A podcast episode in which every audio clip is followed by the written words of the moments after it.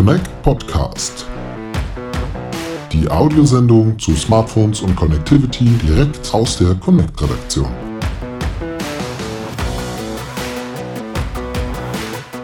Ja, hallo und herzlich willkommen zu einer neuen Folge des Connect Podcasts. Mein Name ist Lennart Holtkemper und heute wollen wir uns mit einem Thema beschäftigen, das erst einmal schwer greifbar und kompliziert klingt, aber trotzdem sehr interessanten technischen Fortschritt beschreibt. OpenRAN 5G Campusnetze. Ich kann jetzt die großen Augen förmlich schon sehen, aber nein, das wird heute keine Ingenieursvorlesung, keine Sorge, denn ich habe heute einen wunderbaren Gesprächspartner, der uns durch das Thema bringt und ähm, ganz dem Unternehmensmotto seines Arbeitgebers Keep It Simple. In der Leitung ist Sascha Hellermann von der Kokos AG. Hallo. Ja, hallo, Herr Holkamp. Vielen Dank für die Einladung und für die Möglichkeit heute. Ja, sehr gerne. Bevor wir gleich in das Thema einsteigen, geben Sie uns doch einen kurzen Überblick über Ihr Unternehmen. Was steht bei der Kokos AG im Fokus? Bei uns im Fokus stehen 5G äh, Campusnetze, die wir basierend auf unserer 20-jährigen Erfahrung im Mobilfunknetz ähm, letztendlich für unsere Kunden maßgeschneidert aufsetzen, ähm, in Betrieb nehmen.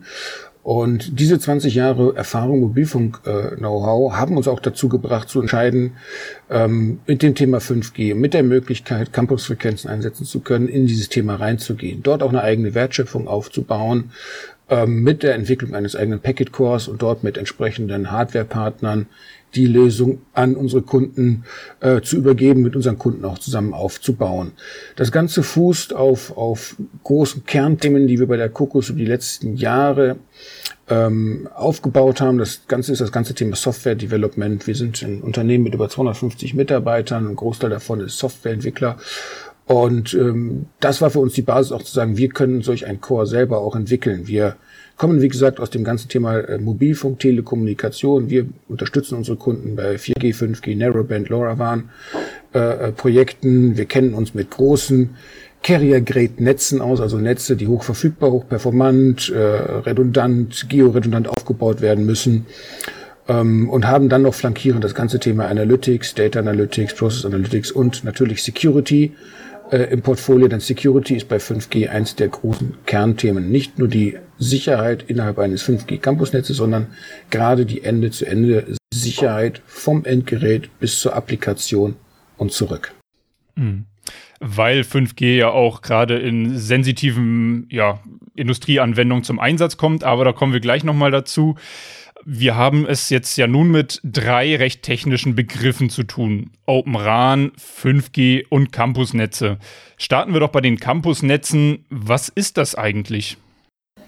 Ja, Campusnetze oder auch private Mobilfunknetze oder im Englischen Mobile Private Networks das sind eigenständige, abgeschlossene Netze für industrielle Anwendungen, die äh, in dem von der Bundesnetzagentur dafür frei, äh, vorgesehene Frequenzspektrum von 3,7 bis 3,8 Gigahertz äh, genutzt werden können. Eigenständig bedeutet wirklich, ich habe ein eigenes 5G-basiertes Mobilfunknetz, das ich aufbauen und betreiben kann, unabhängig von einem ähm, öffentlichen Mobilfunk Anbieter, wie man es bis daher kannte. Das heißt, man ist jetzt erstmalig durch äh, die Bereitstellung der Bundesnetzagentur für solche sogenannten Campus-Frequenzen in der Lage, ein eigenes Mobilfunknetz auf Basis der 5G-Technologie aufzubauen, ähm, um damit letztendlich alle Vorteile, die ein Mobilfunknetz äh, bietet gegenüber zum Beispiel WLAN-basierten Netzen, ähm, nutzen zu können für industrielle Anwendungen. Was braucht man dazu? Ähm, man muss letztendlich äh, der Bundesnetzagentur nachweisen, dass man dieses Netz natürlich nur auf seinem eigenen Gelände einsetzt. Das heißt, man muss entweder Eigentümer des Areals sein, auf dem man das Campusnetz äh, nutzen möchte, oder aber die schriftliche Einverständniserklärung des äh, Vermieters haben für, die, für den Aufbau solch eines Mobilfunknetzes. Ähm, dann muss man natürlich eine ordentliche Funknetzplanung machen, so dass man der Bundesnetzagentur auch nachweisen kann, dass man nur ein Mobilfunknetz und einen Funkbereich innerhalb des äh, eigenen äh, oder des äh, durch den Vermieter erlaubten Areals äh, betreibt.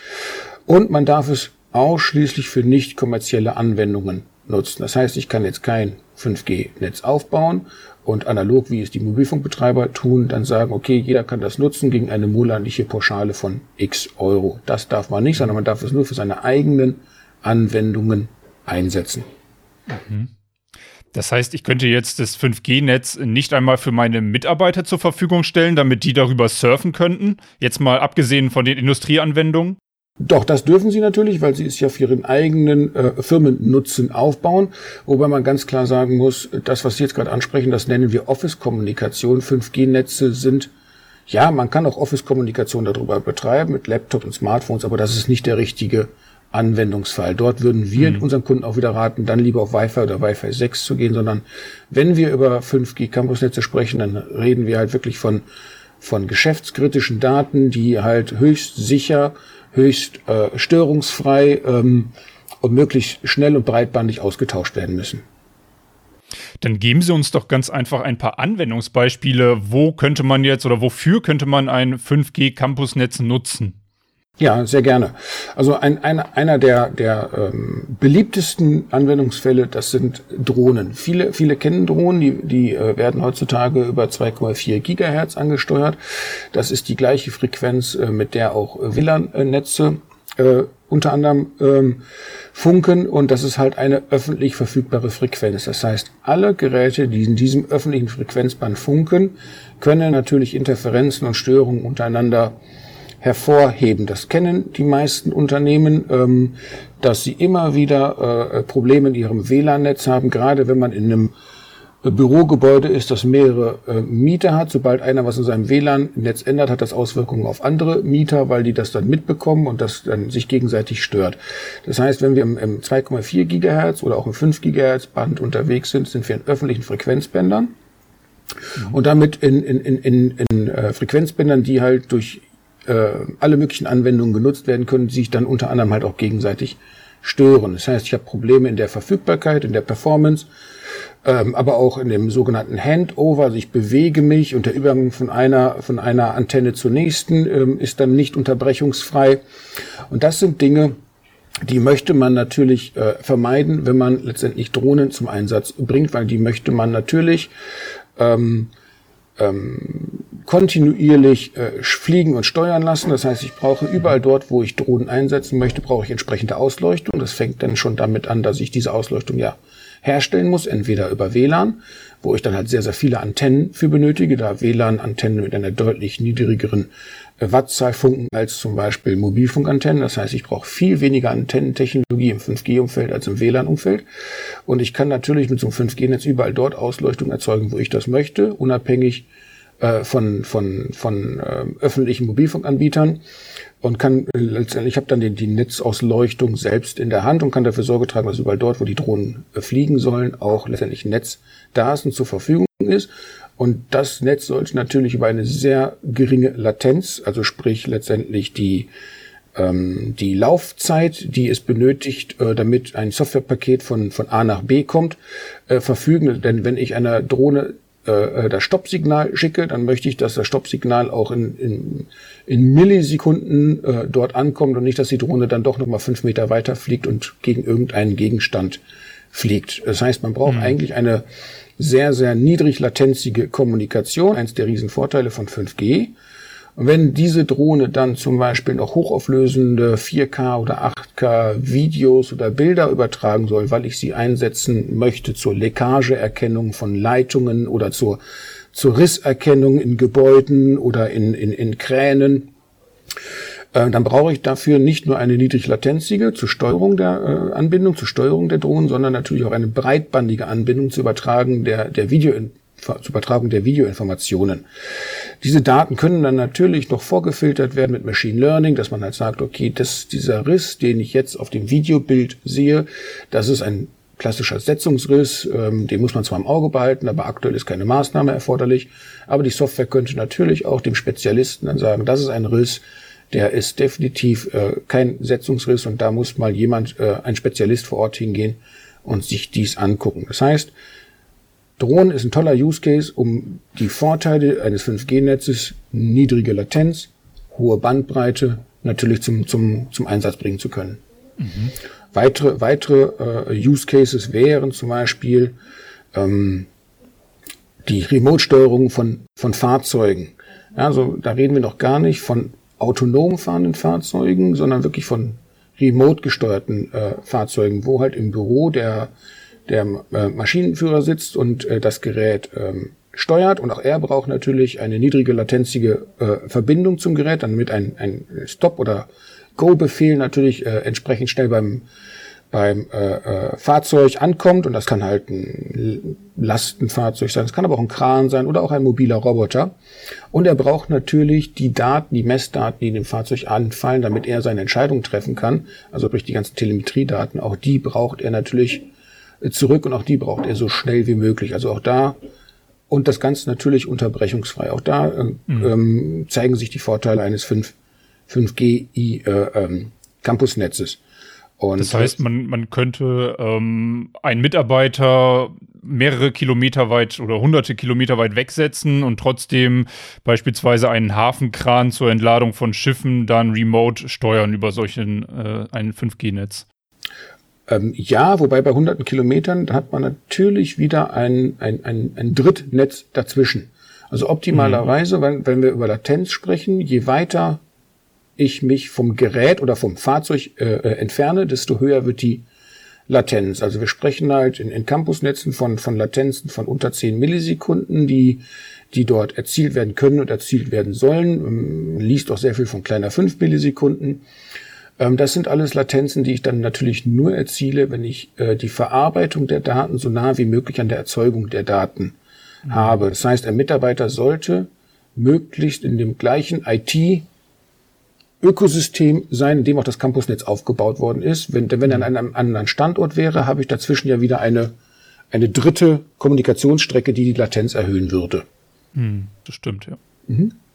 Ja, und wenn man, wenn man, das sind jetzt so Industrie-Use-Cases, es gibt aber noch ganz andere Use-Cases, denn die Eventbranche zum Beispiel, die eigentlich, ja, ich sag mal, ad-hoc-Netze eigentlich braucht für die Dauer eines Events, um letztendlich auch dort in Echtzeit Bild- und Tonmaterial äh, zu übertragen, ohne das Verlegen von aufwendigen Kabeln. Auch für die ist zum Beispiel 5G ein, ein sehr, sehr guter Anwendungsfall. Ähm, oder aber etwas, das wir gerade mit, mit äh, diversen ähm, Behörden, aber auch mit, äh, mit äh, Einrichtungen besprechen, ist zum Beispiel die Möglichkeit einer des Aufbauens einer ad hoc mobilen Kommunikationsinfrastruktur im Katastrophenfall. Also wenn man jetzt von, von, von äh, sich die letzten äh, Katastrophen, die leider äh, passiert sind, anschaut, dann ist dort auch mitunter die Kommunikationsinfrastruktur zum Erliegen gekommen. Und äh, hier könnte man halt sehr, sehr schnell und einfach ein 5G-Netz äh, äh, zum Einsatz bringen, weil das, was man dafür benötigt, das ist ein kleines 19 Zoll Rack, das kann man sich ins Auto legen. Man kann sehr schnell mit mit mit einer ein paar Outdoor-Antennen, die man halt auf äh, mobile oder ja äh, Masten halt anbringen kann, sehr schnell ein ein kleines Kommunikationsnetz aufbauen, um die Einsatzkräfte letztendlich mit einer mobilen Kommunikationslösung ähm, ausrüsten zu können. Aber das ist spannend. Also das hätte ich jetzt nicht gedacht, dass das einfach so ins Auto gelegt werden kann als Rack und dann mehr oder weniger äh, schon einsatzbereit wäre. Ja. Das ist ja dann schon relativ kompakt alles. Richtig. Also äh, das, das, das kleinste System, das wir verbauen, das, ähm, das passt in ein, äh, zwei Höheneinheiten, das sind dann neun Zentimeter hoch. Ähm, äh, Server und dort kann ich bis zu acht Autoantennen anschließen. Damit kann ich schon ein sehr, sehr großes Areal abdecken, um darüber dann mobil kommunizieren zu können. Um dann ähm, nochmal einen Schritt zurückzugehen, Campusnetze vereinfachen also bei Unternehmen auch Prozesse und das bringt den Unternehmen dann eventuell sogar eine Kostenersparnis, wenn sie ein 5G-Netz einsetzen. Oder?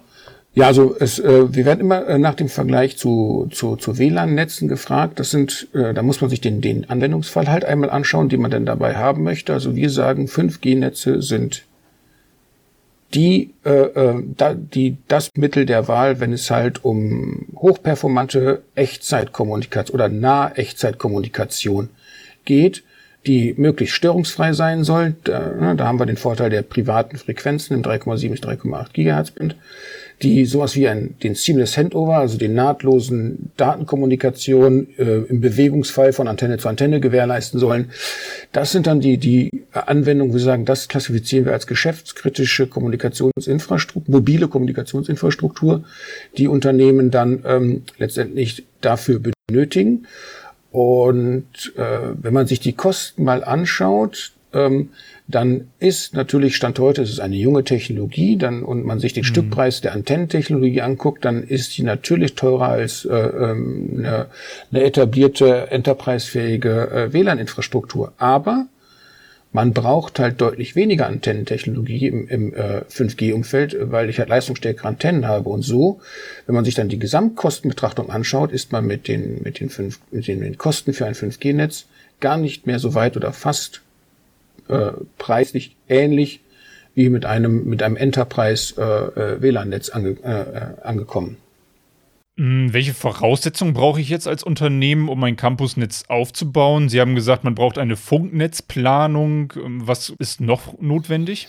Genau, also das ist, ähm, also Grundlage ist erstmal der, der Anwendungsfall. Also jetzt hm, nehmen wir mal an, Sie, Sie hätten eine Firma und diese Firma hat, ähm, keine Ahnung, ein Areal von 20, 30.000 Quadratmeter und hat ein, zwei Hallen und Sie sagen, auf diesem äh, Gelände möchte ich gerne, möchte ich deren remote gesteuerte Transportfahrzeuge einsetzen und dazu brauche ich äh, 5G äh, Verfügbarkeit sowohl im Außenbereich als auch in den Hallen. Das ist ja erstmal so ihr, ihr, ihr Anwendungsfall, wo, wo wir dann sagen, okay, ja, hier ergibt es auch Sinn bei dem Anwendungsfall, ähm, eine 5G-Infrastruktur aufzubauen, weil die Anforderungen letztendlich, die Sie mit Ihrem Anwendungsfall oder Use Cases haben, ähm, letztendlich sehr gut durch ein 5G-Netz äh, realisiert werden können. So, das heißt, wir haben eigentlich den Anwendungsfall klar, den wir auch beschreiben müssen bei der Beantragung bei der Bundesnetzagentur.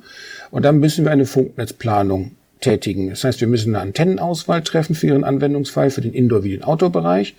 Wir müssen äh, dann eine Funknetzplanung durchführen, die letztendlich auch dafür Sorge trägt, dass die Antennen so ausgerichtet und parametrisiert werden, dass sie in das Firmeninnere funken und nicht äh, äh, über die Firmengrenzen groß hinaus funken. Also das lässt sich ja natürlich nicht vermeiden. Eine Funkwelle hört nicht am Firmenzaun auf, aber ich muss die äh, Firmen, ich muss die Antenne halt nach innen gerichtet ausrichten und nicht nach außen gerichtet ausrichten. Mhm. Das sind Dinge, die, äh, die man bei der Funknetzplanung berücksichtigen muss und die man dann letztendlich auch bei der Beantragung dann darlegen muss.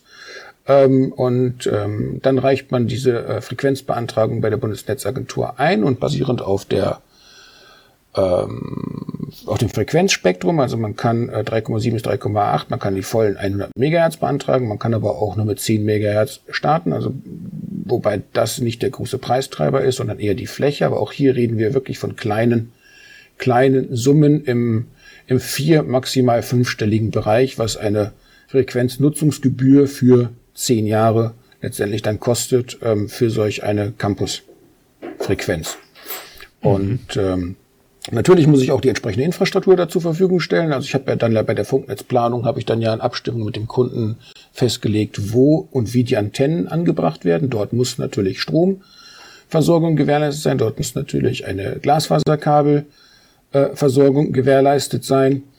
Und natürlich ähm, braucht, braucht der Kunde natürlich auch Partner, die das dann mit ihm machen können. Partner wie wir zum Beispiel einer sind, der ihm helfen kann bei all diesen Themen Ende zu Ende, also bei der Definition der Use Cases, Funknetzplanung, Aufbau des Netzes, aber auch später beim Betrieb des Netzes und auch bei der Integration der, der Use Cases. Denn ähm, das stellen wir immer wieder fest. Ich, äh, ein, ein, ein Unternehmen ist sehr, sehr gut in dem, was es tut. Aber sobald es dann den Bedarf hat, ähm, auf mobile Kommunikation umzuschwenken, fangen halt viele Fragestellungen an, mit denen man sich teilweise auch das erste Mal erst beschäftigt. Und da werden wir auch oft gebeten, uns damit zum Beispiel Anbietern von solchen Remote-Steuerungen für für Transportfahrzeuge oder was auch immer auch auseinanderzusetzen äh, und zu unterhalten, was denn die Anforderungen und die Umsetzung angeht und was denn so die Eigenschaften und Merkmale eines 5G-Netzes sind, so dass wir dort auch viel Expertise mit reinbringen dann was die Integration der Use Cases angeht. Das klingt jetzt erstmal relativ aufwendig. Wie lange dauert das, bis ich so ein Campusnetz äh, bei einem Unternehmen installiert habe?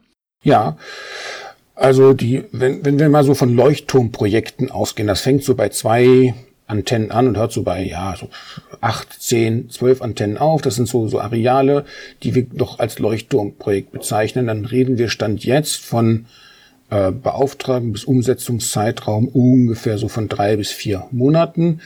Ähm, es ist leider auch der derzeitigen Chipkrise geschuldet. Also das ah. äh, größte mhm. Problem, das wir wirklich haben, ist die Hardware zeitnah zu bekommen oder aber auch grundsätzlich Liefertermine genannt zu bekommen. Das heißt, wir haben wirklich unser Einkauf ist ist eigentlich tagtäglich dran, immer zu gucken, wo kann man welche Hardware beziehen. Das ist eins der größten Probleme. Aber grundsätzlich kann man sagen, solche, solche kleinen bis mittleren Projekte haben eine Umsetzungszeit von drei bis vier Monaten. Komplexere Projekte drehen wir dann eher so bis zu, bis zu sechs Monaten, aber dann hat man eigentlich auch ein entsprechendes Netz dort stehen und kann es nutzen. Ja, das klingt ja erstmal nach einem gar nicht so langen Zeitraum, wie ich jetzt gedacht habe. Was, welche Unternehmen haben Sie beispielsweise als Partner oder für welche Unternehmen haben Sie bereits Campusnetze aufgebaut? Ja, äh, also die, die wir, die wir äh, nennen dürfen, die, ähm, das wären zum Beispiel, äh, haben wir dort eine sehr schöne Kooperation äh, mit der Hochschule Bonn-Rhein-Sieg. Dort haben wir letztendlich ein, ein Campusnetz, auch ein sehr, sehr kleines Campusnetz aufgebaut mit, mit drei Antennen.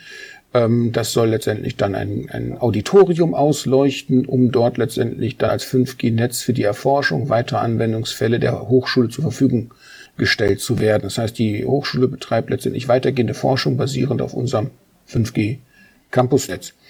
Ähm, Ähnliches haben wir mit dem äh, Fraunhofer FIT in äh, St. Augustin äh, ähm, auch umgesetzt. Dort, dort ähm, haben wir jetzt ein ein Indoor-Ausleuchtung äh, vorgenommen, um letztendlich dort ein 5G-Campusnetz für das Fraunhofer äh, FIT zur Verfügung zu stellen, wo die auch dann ihre Forschung äh, drauf aufsetzen und auch dieses Netz wiederum weit auch dort den ansässigen äh, KMUs zur Verfügung stellen wollen, um auch dort für die KMUs ähm, letztendlich ein, ein, ein Testumfeld zur Verfügung zu stellen. Das sind so die, die Kunden, die wir so aus dem, aus dem Forschungs- und Hochschulumfeld haben. Wir haben ähm, da freuen wir uns sehr. Äh, das ist jetzt auch heute in der Presse äh, ähm, groß äh, äh, kundgetan worden. Wir haben mit dem Seehafen Wismar einen sehr, sehr großen äh, Logistikpartner gewonnen, der halt auf seinem äh, Seehafengelände, da reden das Gelände hat eine Größe von in Summe über 60 Hektar, letztendlich Indoor wie Outdoor äh, ein 5G-Campusnetz aufbauen wollen, um dort verschiedenste Anwendungsfälle in den nächsten Jahren mit dem Kunden zu verproben. Das Netz soll dieses Jahr aufgebaut werden. Äh, das Ziel ist es, dass es im Sommer die erste, das erste, der erste große Teil des Netzes aufgebaut ist. Und da reden wir halt auch von verschiedensten Anwendungsfällen, ähm, Drohnen, äh, Remote-Steuerung, irgendwann auch mal autonom fahrende Dinge. Also da bauen wir gerade ein sehr großes Netz auf für die Erforschung von logistischen Anwendungsfällen. Wir haben, wir haben dann noch weitere Kunden aus der Industrie, über die wir leider noch nicht äh, viel sagen dürfen. Da hoffen wir, dass wir da bald in die Kommunikation eintreten dürfen. Ja, vielleicht will ja auch nicht jedes Unternehmen gleich herausposaunen, dass sie jetzt ähm, ein 5G-Netz haben, vielleicht gerade auch, ja, um dem Wettbewerb so ein bisschen voraus zu sein, oder? Kann ich mir jedenfalls vorstellen. Ja, also gerade Digitalisierung, und ich, finde, das ist ja das Thema, so ein 5G-Campusnetz ist ja eigentlich eine Infrastrukturkomponente. Ich vergleiche das mal mit, mit, mit einer Autobahn. Eine Autobahn ist eine Infrastrukturkomponente. Solange ich keine Autos habe, brauche ich keine Infrastrukturkomponente wie eine Autobahn. Das heißt eigentlich der Anwendungsfall auf so einem 5G-Netz ist ja eigentlich das, was ein 5G-Netz überhaupt erst notwendig macht. Und ähm, da wir äh, äh, dort dann halt mit, mit den Kunden, mit denen wir darüber sprechen, die, die sagen natürlich, meine Anwendungsfälle sind für mich so unternehmenskritisch, weil sie die mit der Zukunft meines Unternehmens und mit der Ausrichtung meines Unternehmens zu tun haben, dass wir natürlich hier auch erstmal vorsichtig in der Kommunikation sind. Vollkommen richtig. Mm, mm. Nun sind ja auch sehr viele sensitive Prozesse in so ein 5G-Campusnetz integriert. Wie sieht es da mit der Sicherheit aus? Ja, also das ist einer der Riesenvorteile ähm, von 5G-Netzen im, im Vergleich zu zu vorherigen Technologien 2G, 3G, 4G. Also man hat wirklich bei 5G darauf geachtet, aktuellste Sicherheitskonzepte auch umzusetzen und ähm, State-of-the-Art-Technologien wie TLS zum Einsatz zu bringen, also letztendlich Verschlüsselung untereinander unter den Komponenten auf der kompletten Kommunikationsstrecke, ähm, so dass äh, die die Angriffsszenarien, die man aus äh, vorherigen Netzen 2G bis 4G kennt, eigentlich so bei 5G nicht mehr gegeben sind, sondern hauptsächlich eher ja DOS, also Denial of Service Attacken. Also ich versuche halt extremst viel Traffic im Netz zu erzeugen, um das äh, Netz dadurch lahmzulegen. Was natürlich immer der Fall ist, wenn ich mein Netz schlecht konfiguriere oder schlecht einsetze oder aber mir ein Endgerät ins Netz hole, das äh, nicht entsprechend abgesichert und gehärtet ist und äh, noch irgendeine Hintertür aufhat oder eine, eine, eine Verbindung zu irgendeinem Cloud-Service hat und, und gar nicht, wie gesagt, den, den aktuellen Sicherheitsrichtlinien des Unternehmens entspricht, dann können natürlich sich darüber ähm, Einfallvektoren ergeben. Aber das äh, äh, würden wir dann letztendlich auch empfehlen, dass das natürlich über entsprechende Security Monitoring Tools dann auch abgedeckt wird, um das auch dann zu vermeiden. Das, das klingt so, als wären Sie auch im Bereich der Netzwerkabsicherung aktiv. Ah, genau, auch das, auch das machen wir. Wir unterstützen unsere Kunden gerade bei, bei der Umsetzung und der Definition von solchen Ende-zu-Ende-Security-Richtlinien. Es nützt mir nichts, wenn ich ein hochsicheres Mobilfunknetz aufbaue, in der die Kommunikation Ende zu Ende verschlüsselt ist und ich hole mir dann einen Roboter, dessen Firmware keinerlei äh, äh, sicherheitsrelevanten Updates bekommen hat, ja, und noch auf dem alten Stand ist und darüber sich dann über einen was auch immer gearteten externen Zugang dann letztendlich schadhafter Code oder schadhafte Befehle ausführen lassen. Genau, da, also da unterstützen wir unsere Kunden mit. Es geht sogar so weit, dass wir dann auch äh, mit sogenannten Pentests äh, versuchen, die Systeme anzugreifen, um die Sicherheit der Systeme auch zu überprüfen. Ja. Mhm. Nun haben wir ja das Thema 5G Campusnetze beleuchtet. Der Begriff Open RAN begegnet uns auch immer öfter im Zusammenhang mit 5G und 5G Mobilfunkausbau. Was steckt dahinter und was bedeutet das in Bezug auf Campusnetze? Ja, genau. RAN äh, ist die Abkürzung für Radio Access Network. Also das ist das Funk Netz, äh, das sie aufbauen. Das ist üblicherweise erkennen es die meisten einfach ganz einfach an der Antennentechnologie, die ausgebracht wird. Das sind die Antennen und die zugehörige Hardware und Software, die dazu gehört. Und äh, bis dato war es so, dass die, die sogenannte RAN-Architektur halt auf spezialisierter Hardware und entsprechend dafür geschriebener Software fußte. Was natürlich äh, die Flexibilität ein, einschränkt und auch die Auswahl der Anbieter einschränkt, weil ich konnte mich bis dato nur an letztendlich Anbieter äh, wenden, die dort entsprechende Hardware und äh, in Verbindung mit, mit der Software äh, verbundene Komponenten äh, liefert und auch betreiben kann. Und OpenRAN geht halt den anderen Ansatz. Er sagt halt, bei OpenRAN möchten wir nicht die Verschmelzung von Hardware und Software, äh, sondern wir möchten eigentlich die Trennung von Hardware und Software. Wir möchten eigentlich, dass die Hardware, die eingesetzt werden muss, keine aufwendige, proprietäre, also nicht standardkonforme Hardware ist, sondern dass das heutzutage auf Standard-Hardware, der Fachbegriff ist dann COTS, also Common Out of the Shelf, also Standard-Server, äh, die man äh, halt aus seiner IT her kennt, von namhaften Herstellern, um jetzt ein paar zu nennen, ohne Anspruch auf Vollständigkeit.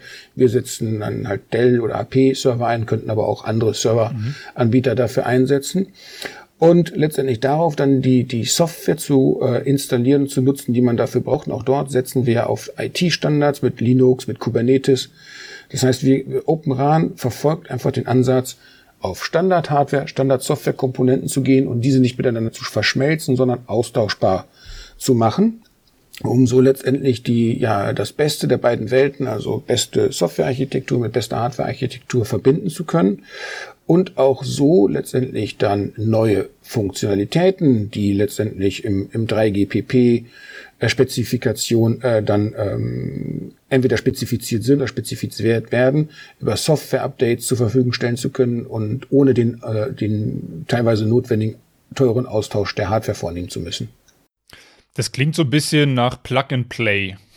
Das ist äh, vollkommen richtig. Das ist das Ziel der ORAN Alliance, die letztendlich äh, ein großer Treiber äh, des Open RAN Standards ist, dass man sagt, ich, ich möchte eigentlich in diesem klassischen Aufteilung der Kernfunktionalität eines Netzes, was dann über unseren Packet Core gemacht wird, also da wird das Netz drüber gesteuert und gemanagt, und der Antenne und der Software zur Steuerung der Antenne, dort möchte ich eigentlich die größtmögliche Interoperabilität haben, sprich die größtmögliche Flexibilität haben, so dass ich mir die Antenne von Hersteller A holen kann, die, die Steuerung der Software über äh, den Hersteller B und das Packet Core über den Hersteller C holen kann, um ja ein Netz aufzubauen, das nach besten Sinne und Maße natürlich auf meine Anforderungen gemünzt ist.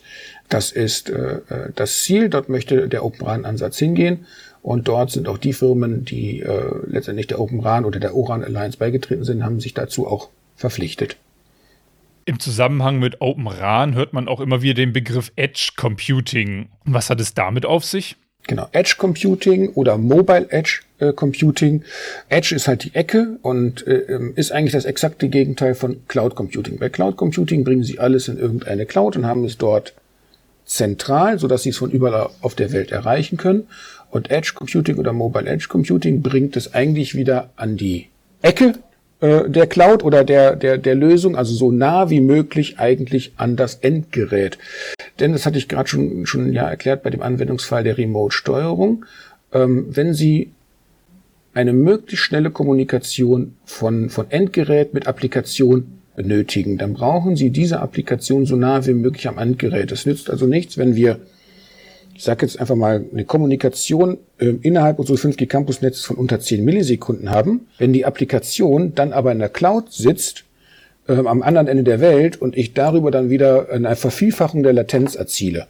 Das heißt, Mobile Edge Computing meint einfach nichts anderes, als dass man die Möglichkeit gegeben hat, in so einem 5G-Campusnetz die Anwendung so nah wie möglich an das Device zu bringen, sprich so nah wie möglich an die ersten Softwarekomponenten hinter der Antenne zu bringen und dort installieren zu können. Dafür ist unser System auch auf, äh, aufgebaut und ausgelegt. Ähm, dadurch, dass es halt auf, auf Kubernetes basiert, kann man dort sehr schnell einfach die notwendigen Anwendungen installieren und betreiben, so dass man eine möglichst nahe äh, äh, räumliche Nähe auch zum, vom Endgerät zur, zur Anwendung erzielt, um damit natürlich die Latenz so niedrig wie möglich zu halten. Das heißt, die Software läuft dann teilweise auch direkt auf den Antennen oder auf einem besonderen Rack bei den Antennen? Ja, die läuft auf, auf Serverkomponenten dahinter, also im Open RAN. Um jetzt mal doch ein bisschen in, ins, äh, ins Fach simpeln zu kommen, unterscheidet man ähm, in den in drei, drei Regionen. Das ist der Front Hall, das sind die sogenannten Radio Units oder die Antennen. Dann haben wir den Mid-Hall, das sind die Softwarekomponenten, die diese Antennen steuern. Die heißen dann Central Unit und Decentralized Unit. Und dann gibt es äh, den Backhaul, das ist der Core. So, und ähm, je, je weiter ich von Fronthall wegkomme, also Midhall oder Backhaul, desto äh, größer wird natürlich dann auch teilweise die Latenz. Also das Ziel ist es schon, mhm. ein Applikationsserver ins, ins Mid-Hall oder spätestens ins Back-Hall zu bringen, also sprich in die, entweder in die Centralized äh, Units oder in die, in die Core-Komponenten und dort laufen zu lassen, um letztendlich die Kommunikation so nah wie möglich und damit so niedrig latenzig wie möglich äh, zu halten. Mhm. Gut, also um das nochmal zusammenzufassen, wir haben 5G in Campusnetzen, weil das besonders latenzarm ist, weil das besonders viel Datendurchsatz ermöglicht und weil es halt Vorteile gegenüber Wi-Fi hat, ähm, weil die Handover einfach ähm, ja viel besser gegeben sind als über Wi-Fi. Dann haben wir Open RAN, das heißt, wir haben die Möglichkeit, äh, die Komponenten von unterschiedlichen Anbietern so auszuwählen, dass es für das Unternehmen am besten passt und für den Anwendungsfall, den das Unternehmen im 5G Campusnetz ähm, ja, fahren möchte. Und wir haben Mobile Edge Computing mit einer Software, die möglichst nah am 5G Campusnetz stattfindet, auch wieder um die Latenzen zu reduzieren und wahrscheinlich auch um die Sicherheit noch besser zu machen machen. Genau, denn die Daten verlassen halt dieses Campusnetz nicht mehr und gehen auch nicht mehr raus mhm. über Drittnetze, sondern sie werden dort verarbeitet, wo sie anfallen und auch dort wieder zurückgespielt, wo sie benötigt werden. Genau. Was meinen Sie denn jetzt so abschließend? Wie weit sind deutsche Unternehmen Ihrer Meinung nach schon in Sachen 5G-Campusnetzen? Also wir sehen dieses Jahr ein deutlich gestiegenes Interesse und äh, auch einen deutlich gestiegenen Informationsbedarf äh, rund um das ganze Thema 5G und auch ganz rund um das Thema äh, 5G Open RAN. Das ist zum einen äh, geschuldet oder mehr gesagt erfreulich durch die durch die Initiativen der Bundesregierung, die ja gerade auch das ganze Thema Open RAN sehr sehr stark auch fördern mit Förderprojekten, aber auch mit einer ja ich sag mal äh, einhergehenden Industrialisierung der Technologie. Open RAN ist eine junge Technologie, die aber sehr, sehr schnell an Fahrt gewinnt, weil es halt sehr, sehr viele Unternehmen auf der Welt gibt, die an dem Thema mitarbeiten. und so halt äh, eine sehr, sehr starke Industrialisierung äh, dieses Themas auch stattfindet, so dass es halt auch wirklich dann für produktive Einsätze auch heute schon genutzt werden kann. Und da, da, da spüren wir, dass dort Unternehmen gerade im Zuge der Digitalisierung, gerade wenn sie merken, ich habe keine statischen Anwendungsfälle mehr, wo ich ein Kabel legen kann, sondern ich brauche mobile Anwendungsfälle, dann letztendlich auf uns zukommen, um sich mit uns über das Thema 5G zu unterhalten.